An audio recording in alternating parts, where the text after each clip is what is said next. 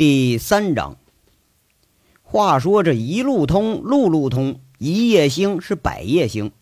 拴马村的变化，这就证明了这句老话的正确性。一个强势产业对其他的带动，那是非常明显有效的啊！因为这路一通了，那拴马村与各地的交流这就多起来了。加上这煤矿一投产，外地呀那头期矿工来了好几十号人。每天对这个菜呀、肉啊、禽呐、蛋呐以及粮食这个需求，那就不是个小数目。以前都是专车送，现在呢，你根本不用送菜了。临近呢，就每天都有小贩们把这个小三轮开到村里来。哎，没过几天啊，村里唯一的一辆柴油三轮子和三辆驴车，这就自发的组织起来贩菜到矿顶上了。杨伟对这种有经济眼光的行为给予了大力的表彰，而且预付了一部分的菜钱和运费，这乐的这几个赶车的是越发的有干劲了。那外来矿工的涌入还带来了一个变化，那是啥呢？就是拴马村这几个膀大腰圆的大老娘们们，他们有事干了。你说干啥呢？是不是干啥？猜猜吧哈！但是别乱想啊，是上矿上当大师傅去。给矿上工人做饭，那人你总得吃饭吧。紧跟着呢，电话通了，这村委一部，哎，支书老锤家也装一部，杨伟还缩导着七叔啊，装了一部这个呃电话，直接给弄成公用电话了。那七叔跟着侄女一家过，这杨伟啊又缩导着七叔他侄女，哎，那个和侄侄女婿，这一个叫叫叫什么叫叫愣狗子的，哎，让他开了个小卖部。哎，你别说啊。这生意还真不错呀！那手机它没信号，公共电话就成了唯一的通信工具了。光那些矿工们啊，来来回回打电话呀、买烟呐，这生意就来了不少。当然呢，也是给村里人带来莫大的方便。最起码买东西方便呢，是不是？以前穷没钱，咱不需要去买去。那现在咱不是有俩钱了吗？紧跟着，杨伟啊，就先装了一个卫星天线。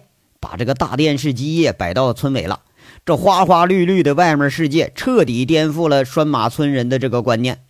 这村里头光棍们最爱看的就是湖南台呀和福建台，因为啥呢？因为这俩台它娱乐项目多，娱乐节目多。一看见那成群结队的美女在台顶上窜来蹦去的，这帮大小光棍们那口水就吧嗒吧嗒往下掉啊！这电视一引进村里头，一个直接的后果就是杨伟晚上连觉他都睡不好了。村里人呐，他要不看到杨伟急了拔信号线，那就是不走。当然呐，最大的变化还是村里的小伙子们知道学习了，这和老锤的威胁有关系。你报名以后，人家赵铁锤放出话来了：谁不好好学习，考试不合格，那就不让你上矿上干活去。那这可是掐了村里人的命脉了。一年到头吧，原先是指望村里头补贴和这个救济，那现在眼前摆着就要靠煤矿了。你现在村长人都带头干活呢，那咱还能不干呢？况且呢，实在也是被杨伟以及老锤说的那一个月好几千的工资给勾引的，那晚上睡不好觉啊。那你要是咋整？学呗，是不是？然后呢，就是这一干光棍啊，小伙啊，被关在村委里头，白天恶补下井知识。来上课的老师是陈大拿专门从凤矿请来的几个退休老工人。这井下须知啊，呃，光列那就列了五十条，连矿长杨伟试着听了一下哈，他都听不下去，这就直打瞌睡。恶补几天之后，哎，最后一考试。居然啊，最高分的是赵铁锤，他得了八十六分啊！那卷子，杨伟矿长他是知道的，那里头好些个字咱都不认识，这让杨伟的自信心那是大大的受挫。哎，悄悄就问赵铁锤说：“老锤呀，你不是抄来的吧？啊，你咋能考这么多分呢？”人家老锤一脸得意，牛逼哄哄说了：“耶。”你这娃说的啊，我就是最高峰，哎，我抄谁的啊？硬是你这个小娃，你不知道啊？别看我文化不高啊，我原来那个媳妇儿就是锤子他妈啊，那可是个文化人，嗯，当老师的。我那时候啊，就是被他给扫了盲的。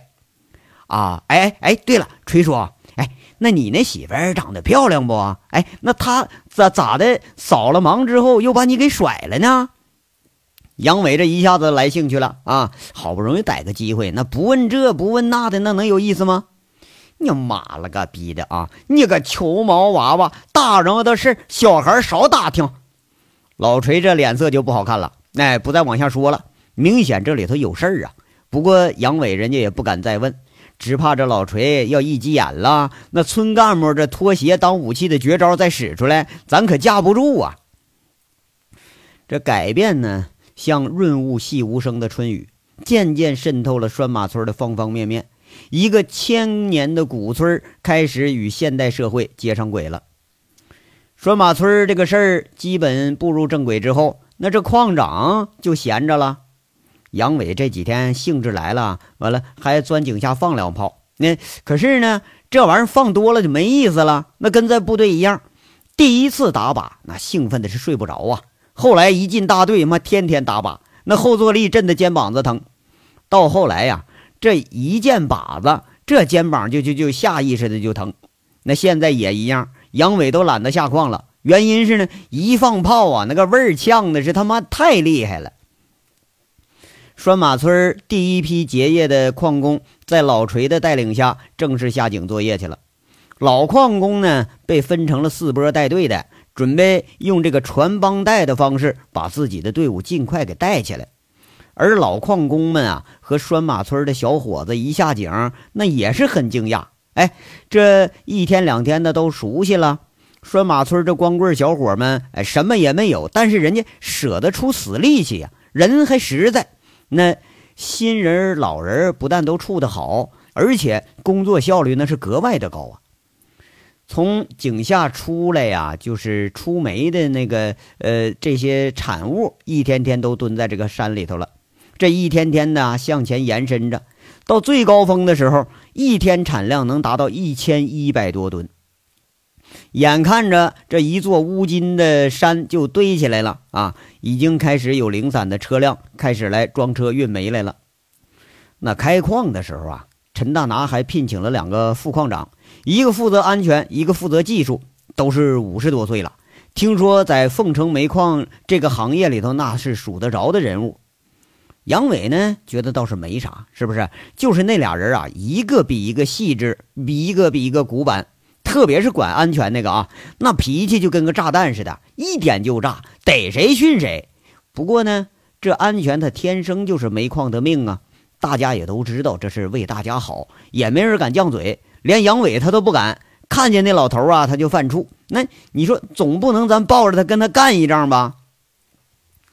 这工作是越顺，那矿长就越闲。这人吧，一闲他就有事儿。杨伟就是这种啊，他闲不住的人。这闲下来的矿长杨伟同志啊，你说技术吧，他不懂；你是讲安全吧，他也不懂。要真要讲的话呢，他杨伟当矿长那就是个最大的隐患。在这个矿口抽烟，哎，让人逮着一回。那安全矿长啊，每天一见着杨伟进矿区，那就语重心长的教育他，天天教育，那都不嫌烦。还有一天呢，杨伟居然兴冲冲的偷了几管炸药，哎，拉好了那炮线呢，偷偷跟着锯子商量说要上山炸野猪去。这事儿让老锤给逮了个正着。这老锤人家可是古板的很呐，一点面都不留。马上按照规定向安全副矿长汇报了这个事儿。哎，你看这回倒好啊，这正儿八经的矿长耷拉着个脑袋，反倒被这副矿长啊、大队长啊一帮老头子给批一顿。你批你，你还不敢还口？要是为啥？理亏呀！啊，这弄得杨伟那是好不扫兴啊。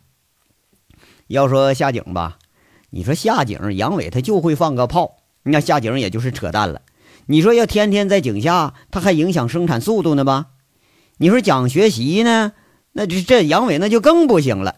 他跟拴马村这个光棍们呢，基本在一个水平上。那做思想政治工作，那是更属于就是扯犊子。这老锤人家官场套话说的比谁都顺溜。杨伟啊，看着就咋舌，心里头只想啊，要论讲话哈，把拴马村那个叫驴你都给他拽过来，那声都比不过这老锤讲话的穿透力和感染力大呀。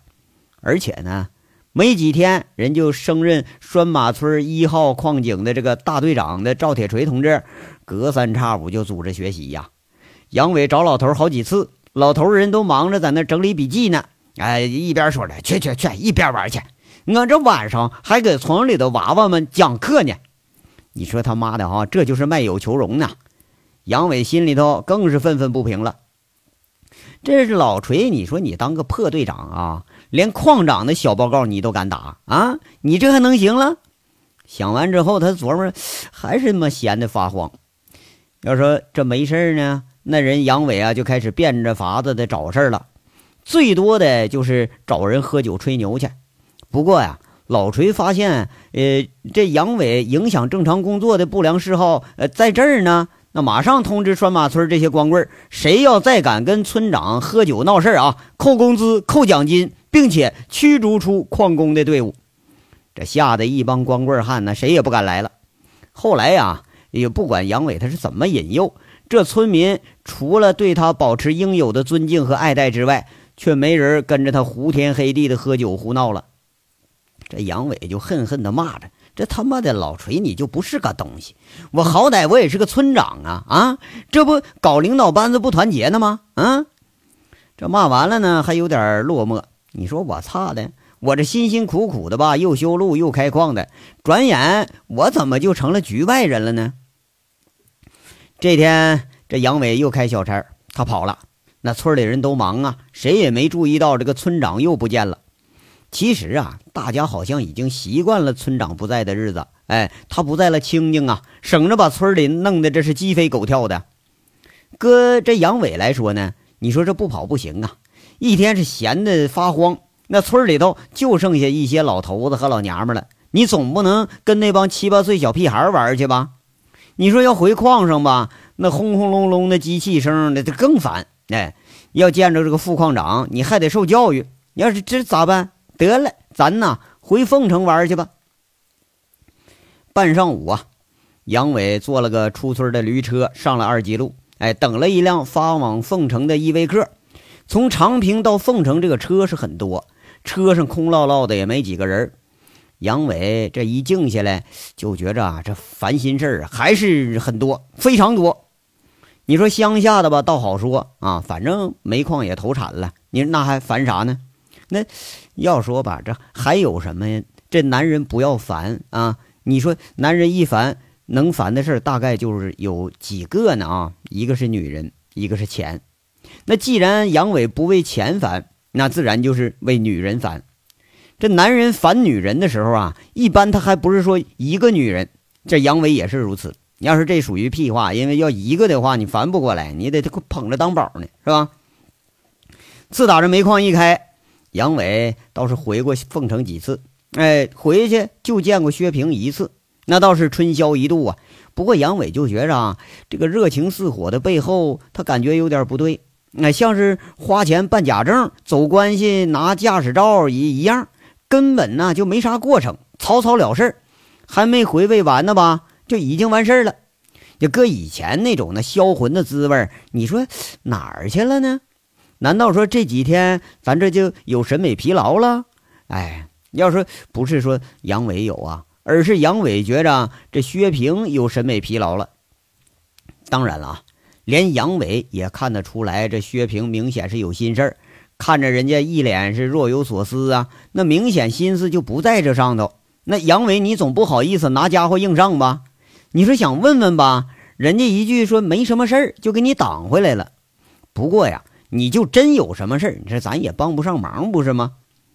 没过几天，这薛平啊又回上海去忙什么去了。陈大拿说是搞什么证证券啊，那杨伟也听不明白，就觉得挺遗憾。你说连送都没送人家一次啊？俗话说呢，叫东边不亮西边亮。咱家的杨伟啊，他不是脚踩着两只船的吗？杨伟这贼心思就来了。你说薛平一走，咱上韩傲雪那儿鬼混去，不是更好吗？上次他妈喝多了，你说睡人家跟个死猪一样，这连咱们这村长媳妇儿咱都没顾上碰一下啊！那说到底，一想起韩傲雪那能把狼招来的叫床声，那能媲美高难体位的，就是那为爱鼓掌的姿势啊，这个杨伟心里头就就痒痒。但是你要说这人呐，要走了背字儿，那倒霉事就不断。你是东边不亮吗？西边也跟着黑了。杨伟这个月几次找过那个韩傲雪，不过呀，你说就这女的哈，这段时间她好像吃错药了似的。见了人呐，他都是冷冰冰的，浑然没有了刚开始的热情。那粗线条的杨伟倒不知道是那次醉话把人家给惹了，那还当是有什么心事呢？前几天呢，两次专门去找韩傲雪去，舔着脸准备和人家以村长和村长媳妇的身份再来一次体验生活呢。谁知道啊？杨伟开车送人家回家之后，却被拦在门外了，一句不舒服就给他挡回去了。这一次吧，杨伟倒不觉着什么，哎，就琢磨以为这又是大姨妈从乡下来了。可后来就不对了。你说光这个月啊，杨伟连吃了三次闭门羹，那理由都一样，就不舒服。你说，嘿，这难道一个女的一个月能来三次大姨妈呀？杨伟这才觉着有哪儿不对劲儿了。他准备说找韩傲雪来着，可想来想去呀。这也没法开口啊！你总不能问说你因为啥你不跟我啪啪啪了吧？是吧？要是他妈就这事儿啊，头疼，那疼的是疼痛难忍呐。咱回到凤城啊，才九点多，杨伟这还真就没人可找啊。那贼六和轮子被他赶到省城学汽修去了，张老三呢被陈大拿安排到了太行机械厂学习去了，王虎子、王大炮这俩货还是在锦绣盯着呢。不过呀。白天还得上那个厨师学校去学习半天去，俩人呢，其实对杨伟的安排是颇有意见。这晚上看场子，你说就够累的了，白天还让学习，这俩人啊，撅着嘴置气的走了。都知道，反正一反驳呀，这大脚丫子就得踹上来。机电公司里头呢，也多多少少忙活起来了。光联系和准备二号矿井的机械和设备，那就够忙一阵子的了。林子现在啊，办这些事儿和大刚配合的挺好。杨伟回到公司的时候，那都在杨伟的办公室里，在那商量什么事儿呢？一看杨伟回来了，这是大眼瞪小眼，就好像见了外星人似的。那李林就问杨哥：“你怎么回来了？”杨伟一撇嘴：“嘿，这话说的啊，感情我还不该回来是不是啊？”啊，不不不，那个杨哥，你看，哎。你你你说你怎么也不打个电话，我到时候我去接你去呀？这李林赶忙在这解释：“哎，接什么接？我又不是没长腿。嗨，那你们怎么都钻我办公室来了啊？哎，去去去！哎，他们我那笔记本呢？我这个……杨伟一看这办公室啊，他感觉这办公室不一样了，变了。除了那桌子还在，其他全都变了。那柜子里头已经是摆的满满一柜书了。这几个人。那又是大眼瞪小眼了，相互看了看，谁也没开口。不是怎么着啊？你们大白天的，你发什么癔症呢？啊！哎，我操！我这几天没回来，你们就把我赶出去了，是不是啊？杨伟这功夫眼光就开始不善起来了。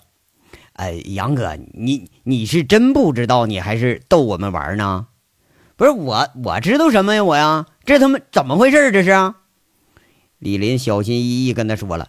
那现在呀，我是机电公司的经理。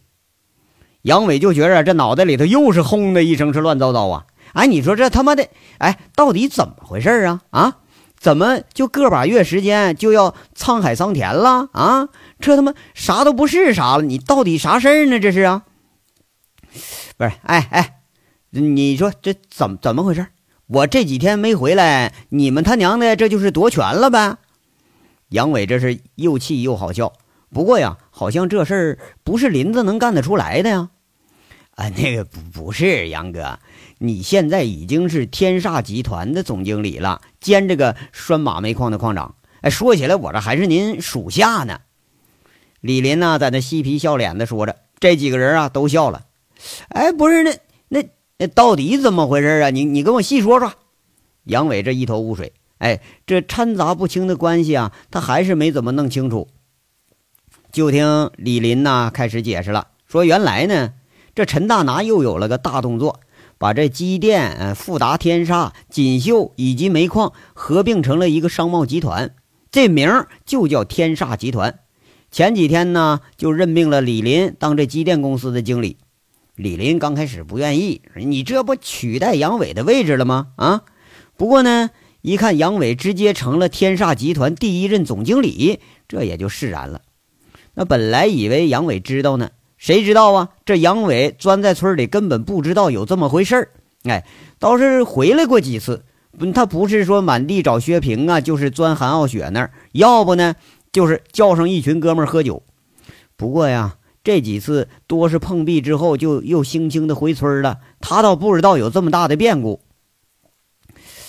哎，他妈的！哎，这个陈大拿这狗日的，他怎么就没跟我说呢？哎呀，哎哎，不对呀！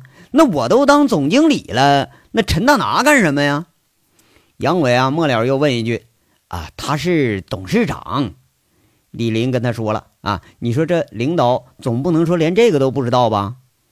啊，董事长，那我俩谁谁大呀？杨伟又问了个白痴的问题：“哎，那当然是董事长大，人家是出资人。”李林在这耐心给解释。就见那个呃郭燕啊和陈宇俩丫头，这就笑起来了。呵，我操，那不干，还他妈他管着我，那多没意思啊！杨伟悻悻地说一句，这一句呀，引得大家又全都笑起来了。那个哥呀，现在呢，光天煞的固定资产都上亿了，理论上你已经是亿万富翁了，这多好的事儿啊！这是啊。李林在这说着，其实这句话呢。明显是偷换所有者和经营者的概念。